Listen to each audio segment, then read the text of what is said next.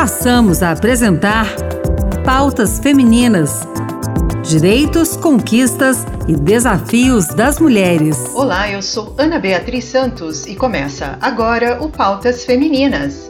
No programa de hoje, um apanhado das ações que acontecem no Senado Federal pela equidade de gênero e raça. Você sabe o que é o racismo estrutural? A Comissão de Direitos Humanos do Senado promoveu um debate sobre os efeitos dessa prática perversa para a população negra brasileira. Vamos ouvir a repórter Regina Pinheiro. A professora e coordenadora nacional do Consórcio Nacional de Núcleos de Estudos Afro-Brasileiros, Iraneide Soares da Silva, definiu racismo estrutural e disse que a prática gera números perversos. Quando a gente fala em racismo estrutural, a gente está falando de um conjunto de práticas, de hábitos, de situações, de falas, de costumes, que está arraigado em toda a estrutura da nossa sociedade, que precisa ser combatido. E esse racismo, ele segrega, ele discrimina, ele sobrepõe um grupo sobre outro, que gera números perversos para nós. Né? Por exemplo, pensar, pensar que a taxa de analfabetismo em 2016, a gente está com dado do, do PNAD, enquanto para os brancos era de 4,2, para a população negra é de 9,9. A advogada e mestre em Direito Político e Econômico, secretária adjunta de Segurança Cidadã de Diadema e diretora do Instituto Lula, Tamires Sampaio, abordou a questão da segurança pública e afirmou que o genocídio da população negra é uma violência naturalizada. A gente é, vive num país em que segurança pública está aliada à manutenção da ordem social. E manutenção da ordem em um país em que a nossa estrutura social ela é racista, em que as violências contra a população negra é chancelada, né, por ações e por omissões do Estado, de certa forma acaba sendo a relação da segurança pública com a manutenção dessas violências. É fundamental a gente tentar construir uma noção de segurança pública baseado na garantia de direitos, porque é combatendo as desigualdades sociais que de fato a gente consegue construir uma sociedade segura para todos e todas. O pedido para audiência pública foi feito pelo senador Paulo Paim, do PT do Rio Grande do Sul, que espera que este mês sejam aprovados projetos para combater o racismo estrutural. O mestre em políticas públicas, especialista em gestão pública e corporativa da diversidade, Renato Ferreira, ressaltou que o Estado brasileiro precisa efetuar, além de políticas afirmativas, políticas de reparação para a população negra que sofreu um dano histórico imprescritível. Ainda dentro do calendário do mês da consciência negra, o senador Paulo Paim fez um apelo pela aprovação de matérias que combatem o racismo. Voltamos com a Regina Pinheiro. Criado em 2011, o Dia da Consciência Negra é comemorado anualmente em 20 de novembro, data do falecimento do líder negro Zumbi dos Palmares.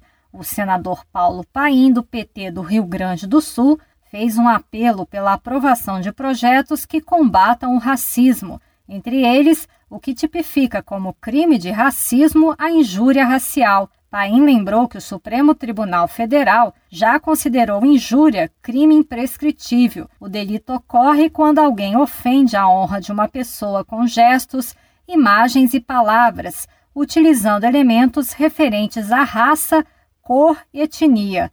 Já o racismo acontece quando há o impedimento do exercício de direitos por causa da cor, como a proibição do acesso a um local público. O senador listou outros projetos prioritários para a comunidade negra. O PL 3434, que só consagra vaga para estudantes negros nos programas de pós-graduação, o PRS 55, que cria o selo Zumbi dos Palmares nos municípios que adotarem políticas afirmativas destinadas ao combate ao racismo e aos preconceitos. O PL 2000, que reconhece o sítio arqueológico da região do Cais do Valongo, no Rio, como patrimônio da humanidade. Paulo Paim afirmou que o mito da democracia racial ainda está presente na sociedade brasileira. A ONU diz que o racismo no Brasil é estrutural e permeia todas as áreas da vida. O mito da democracia racial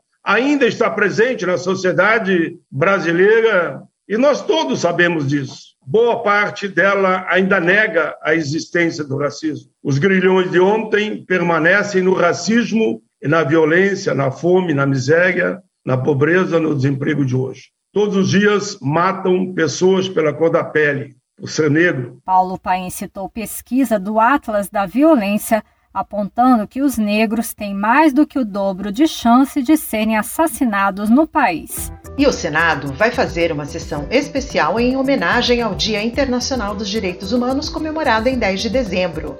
A proposta é do senador Fabiano Contarato, da Rede Sustentabilidade do Espírito Santo. Contarato chamou a atenção para a concentração de renda e a discriminação de raça e gênero que agravam a desigualdade no Brasil.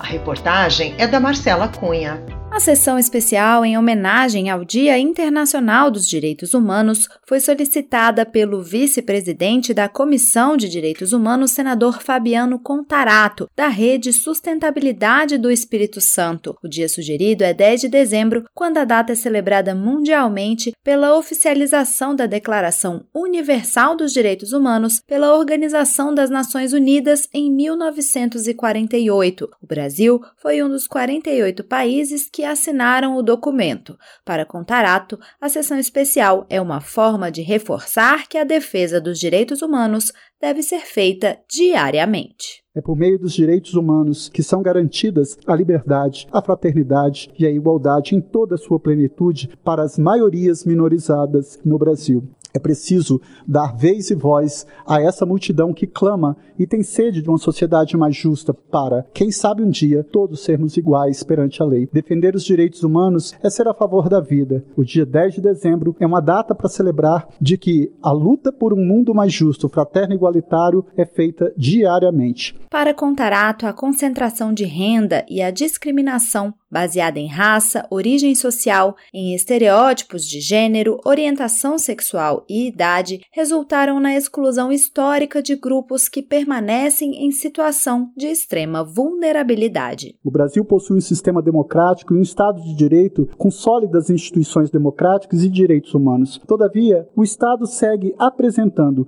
um cenário de extrema desigualdade social baseada na discriminação estrutural contra pessoas afrodescendentes e comunidades tradicionais tradicionais quilombolas, indígenas, pessoas camponesas e trabalhadores rurais, pessoas que vivem na pobreza ou em situação de rua, mulheres, pessoas com deficiência e pessoa LGBTQIA+.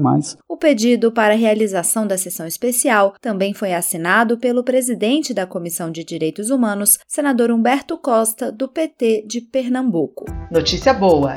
Pelo menos 5% do dinheiro do Fundo Nacional de Segurança Pública deverá ser usado no combate à violência contra a mulher.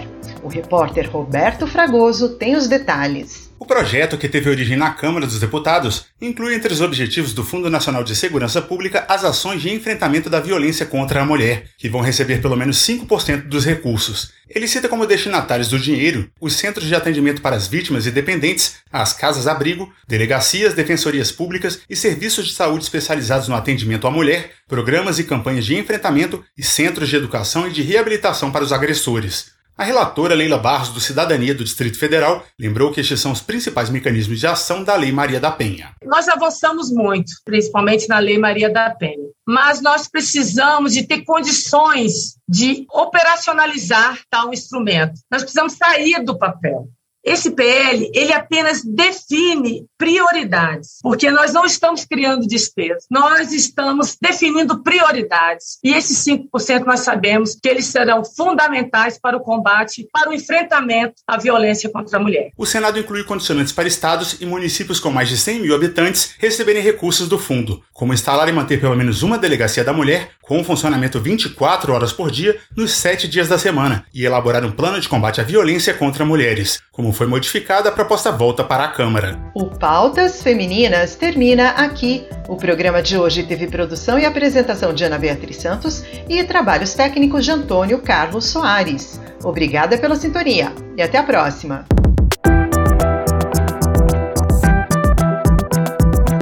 Acabamos de apresentar Pautas Femininas. Direitos, conquistas e desafios das mulheres.